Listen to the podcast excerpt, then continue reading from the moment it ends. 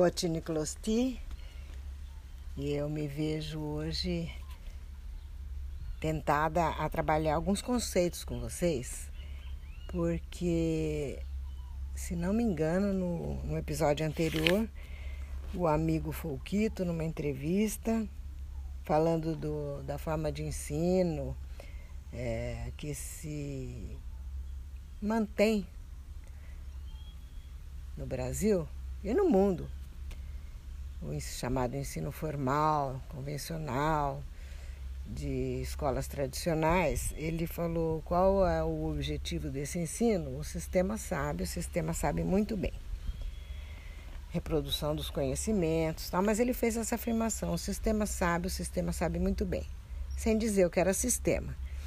E a gente costuma mesmo, os adultos costumam usar os conceitos que já assimilaram sem Lembrar que na formação dos jovens, muitas vezes esses conceitos ficam pairando no ar como uma informação sem conteúdo. Então eu gostaria hoje que vocês prestassem atenção no que eu vou tentar deixar bem claro para vocês. Ao longo da história da humanidade, existiu vários uh, modos de produção, várias formas de se produzir a vida material aquilo que nós necessitamos para viver. A vida material, conjunto de alimentos, instrumentos, habitações, recursos que a gente precisa para manter a vida né, da espécie. E há vários modos de produção ao longo da, da história da humanidade. Eu vou chamar atenção para os principais do mundo ocidental, que são o escravista, o feudal e o capitalista. O, o que, que tem de diferente entre um e outro? Segundo análises de alguns autores que eu aprendi a respeitar desde o tempo da, da juventude, e que tem um olhar considerado o chamado materialismo histórico, uma forma de abordagem da história chamada materialismo histórico, do qual eu vou falar um pouquinho mais para frente novamente, é, Cada modo de produção se caracteriza por um conjunto de características de ordem econômica, social e cultural, ou conjunto de características de ordem econômicas, sociais e culturais. Essas características são típicas daquele determinado sistema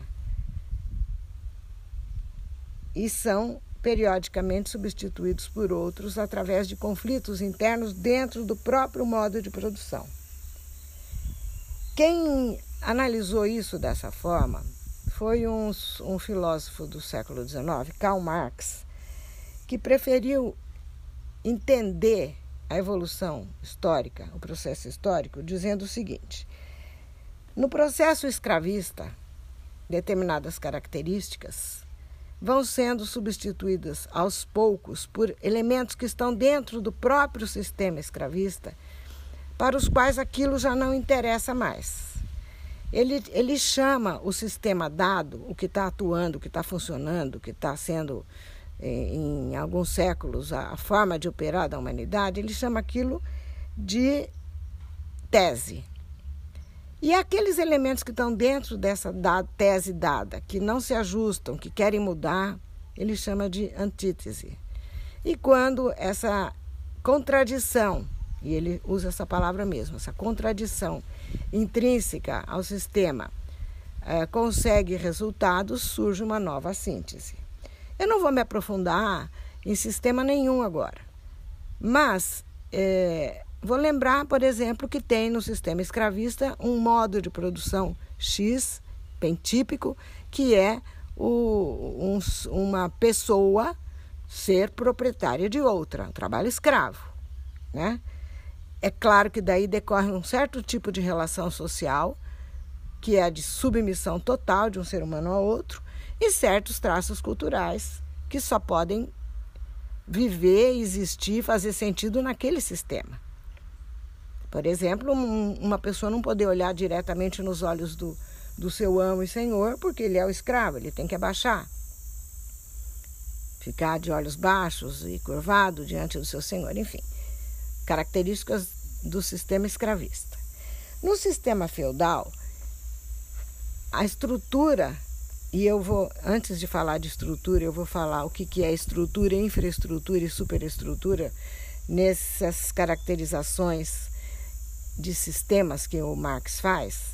Ele chama de infraestrutura a maneira específica de, de produção dos bens materiais, de estrutura a maneira específica, característica de dado sistema de se relacionarem as pessoas, das relações sociais, e de superestrutura, a forma como eh, os pensamentos ocorrem, a cultura, a maneira de pensar e agir, os costumes naquele determinado sistema. Por exemplo, no sistema feudal, que é do período da Idade Média, existia uma aristocracia, nobres, condes, né, viscondes, condes, marqueses, duques, enfim, toda uma é, tradição de títulos e propriedades que passavam de pai para filho, e as pessoas que trabalhavam dentro da terra eram os servos. É um modo de produção feudal, não é mais uma escravidão. Aquelas pessoas não pertencem mais aos senhores, pertencem à terra. É outro modo de produzir. A relação que essas pessoas vão ter com o trabalho e, e entre si já é totalmente diferente daquela que era no sistema escravista.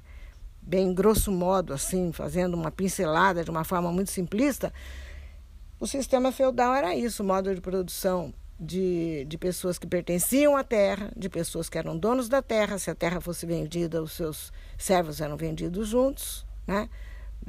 mas era uma coisa que praticamente não ocorria, venda da terra porque a, a, o mercantilismo ainda estava nascendo e nós vamos entender isso um pouco mais para frente. Então havia todo um outro tipo de relacionamento social decorrente desse modo de produção específico e toda uma cultura diferente. Só que dentro desse sistema feudal também havia suas contradições, aqueles que não se ajustavam totalmente.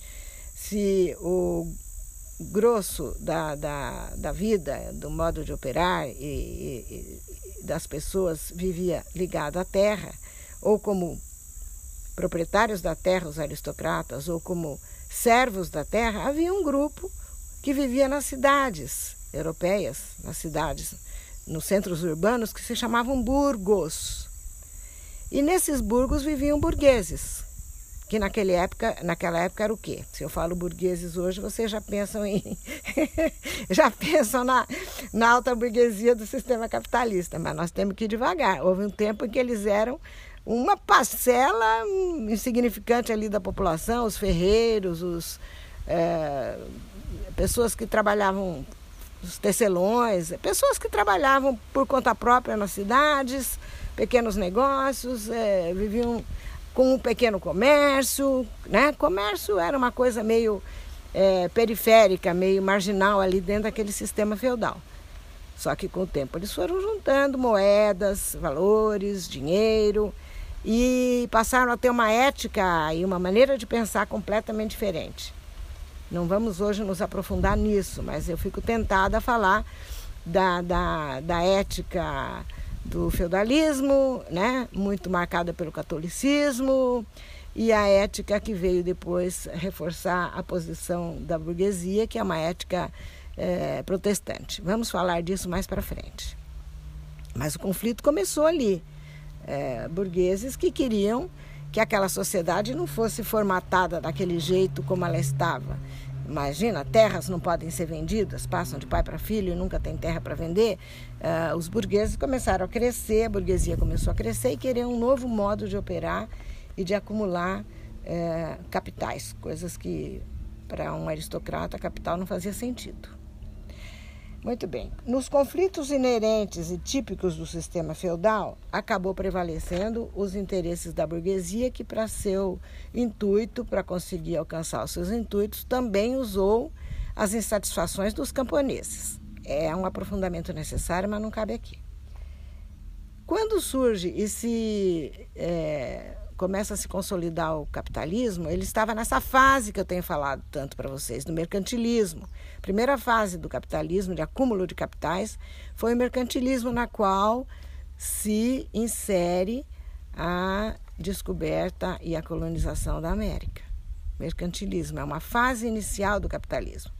Tá? Agora que nós vamos falar mais de, de, detalhadamente à medida que formos nos encontrando aqui nesses episódios, vovó vai falar de características das várias fases do capitalismo com um pouco mais de cuidado, porque vocês vivem nesse sistema. O, que nós vivemos é esse. Não quer dizer que ele vai ser eterno, mas agora é esse. É um modo de produção no qual as pessoas é, que trabalham são assalariadas, não são donos dos seus instrumentos de produção, também não são escravos dos, dos que te, detêm os meios de produção. Né? Eles trabalham e ganham um salário para aqueles que detêm os meios de produção, quer dizer, as fábricas, os instrumentos, as lojas, é, tudo mais, que, que, que gera o capital. E como mudou o modo de produção no sistema capitalista, à medida que ele vai se consolidando, as características da, do, do, relacionamento social também mudam. E, o, e a forma de, de pensar e a cultura também muda.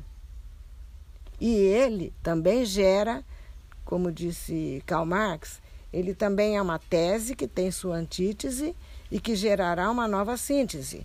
E eu gosto dessa forma de explicar o processo é, social, porque os orientais também têm uma maneira assim de ver, através do, do yin e do yang, né? Que tem eh, polos opostos atuando na vida. Eu conheço pouco disso, mas é, acho que é uma maneira muito capaz de explicar as, as dinâmicas da vida, né? não só da vida social, mas de toda a natureza. E, e essa forma do Marx de explicar tese, antítese, síntese, a dinâmica social, recebe o nome de dialética marxista. E a maneira como ele encara o processo social tem o nome de materialismo histórico. Materialismo histórico. É um, uma certa forma de entender como funciona a, a dinâmica social. Eu é, quero dizer aqui, para que tudo possa ficar bem claro, nessa forma simplista de tentar definir sistema, que é, no sistema feudal não havia classes, havia estamentos.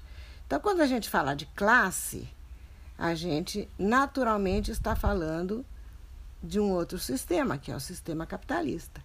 É típico do sistema capitalista a existência de classes sociais distintas, conforme, não é nem conforme o que a pessoa ganha. Isso, isso tem, tem mudado um pouco a maneira de encarar o que é uma classe.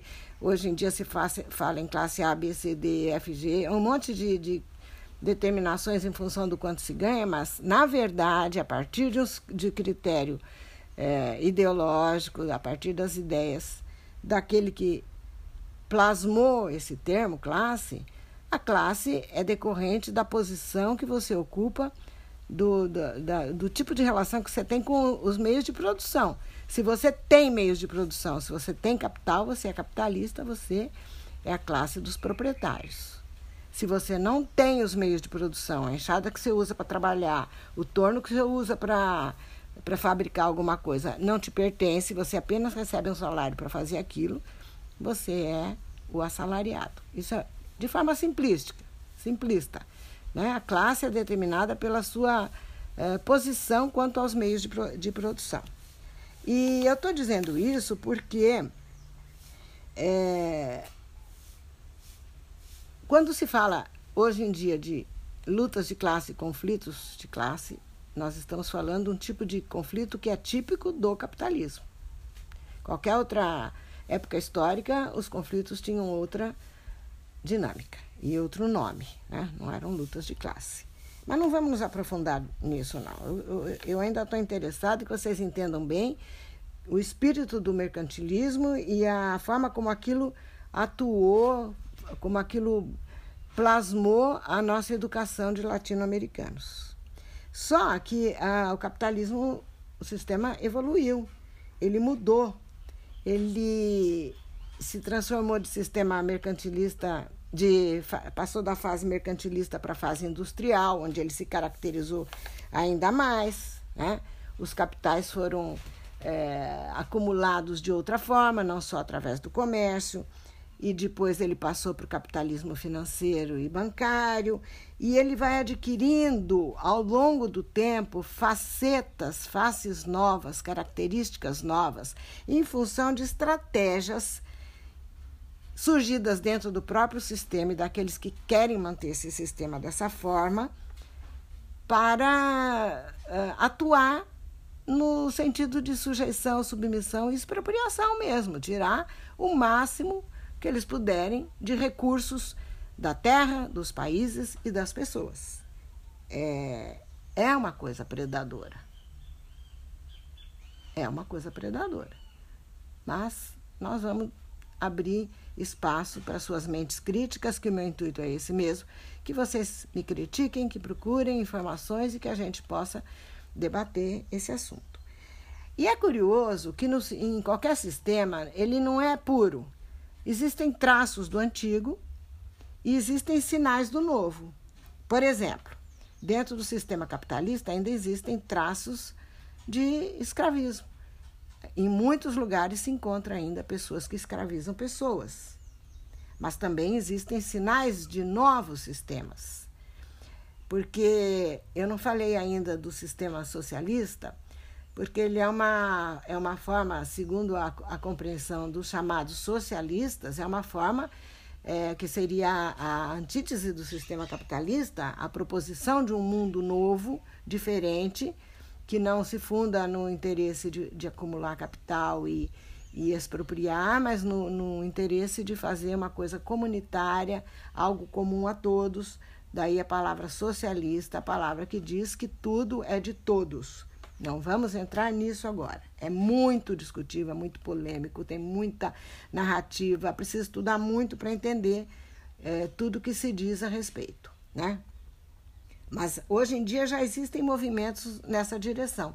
Tudo que você escuta falar de comunidade, de é, cooperativas, economia solidária, tudo que você ouve falar nesse sentido já são sinais de novo, de, de uma, um desejo de criar um mundo novo. E, e a história não vai ser sempre, como ela nunca ela não ficou para a vida inteira escravista, não ficou para a história inteira da humanidade feudalista, ela não vai ficar para o resto da história da espécie sendo capitalista, vai mudar. E cabe a pessoas idealistas, inclusive o Papa Francisco fala muito de mundo novo, de mundo melhor, tem anseios de, de favorecimento dos direitos mais básicos do ser humano que são esquecidos no sistema capitalista muitas e muitas vezes. Né?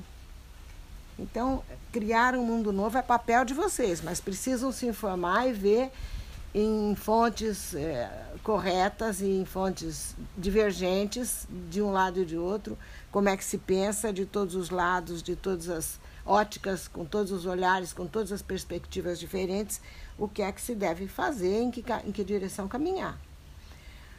O, há um socialista italiano chamado, chamado Antonio Gramsci que escreveu o seguinte: eu vou ler aqui o que ele escreveu. Abre aspas. Um dos grandes obstáculos à mudança é a reprodução de elementos da ideologia hegemônica por parte das forças dominadas. É tarefa importante e urgente desenvolver interpretações alternativas da realidade. Fecha aspas. Eu gostei muito de ter lido isso aqui nesse momento, estar com, tendo acesso a isso aqui, para contar para vocês que os artifícios e as estratégias que o sistema usa para permanecer e para dominar e para ser hegemônico criaram vários conceitos dos quais eu não vou falar hoje. É, liberalismo, neoliberalismo, império, imperialismo, é, esses conceitos todos estão ligados à vontade de dominar e tirar recursos de, de lugares que não pertencem propriamente àquele âmbito.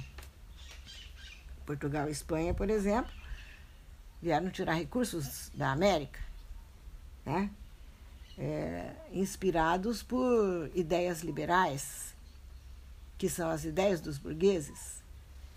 Depois, é, é como camaleões, esses conceitos, essas ideias vão se adaptando às novas. a, a, dinâmica vai exigindo adaptações. E o império hoje, imagina, quem que gostaria hoje de ser colônia de alguém? É? Ah, nós temos que obedecer ao rei de Portugal?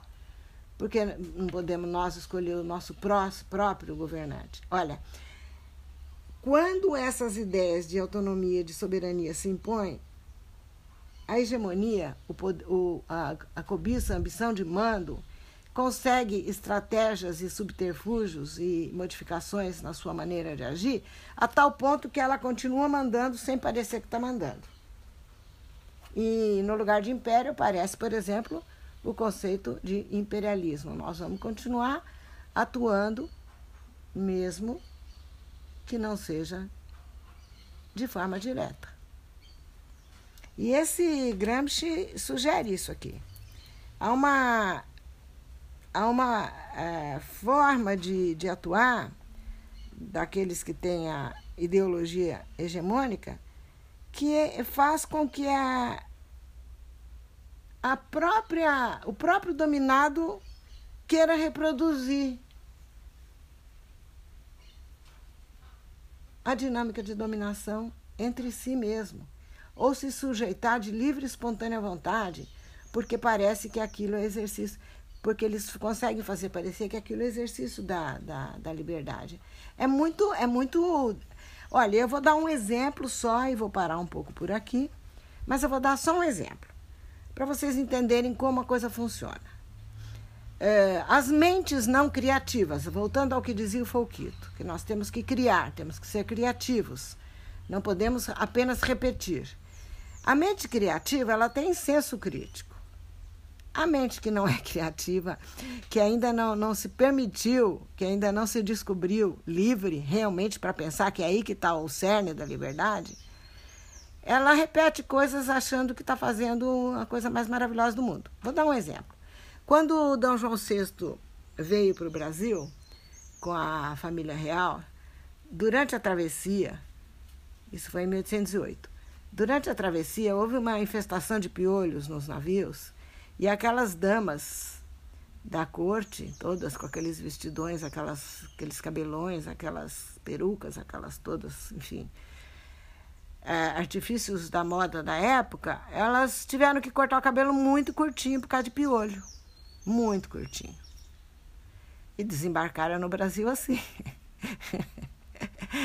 Quando elas desembarcaram dessa forma, as locais, as, a população local, e ali já havia uma população miscigenada e também havia muitos representantes da corte, muitos portugueses, enfim, gente aclimatada aqui e já se miscigenando aqui.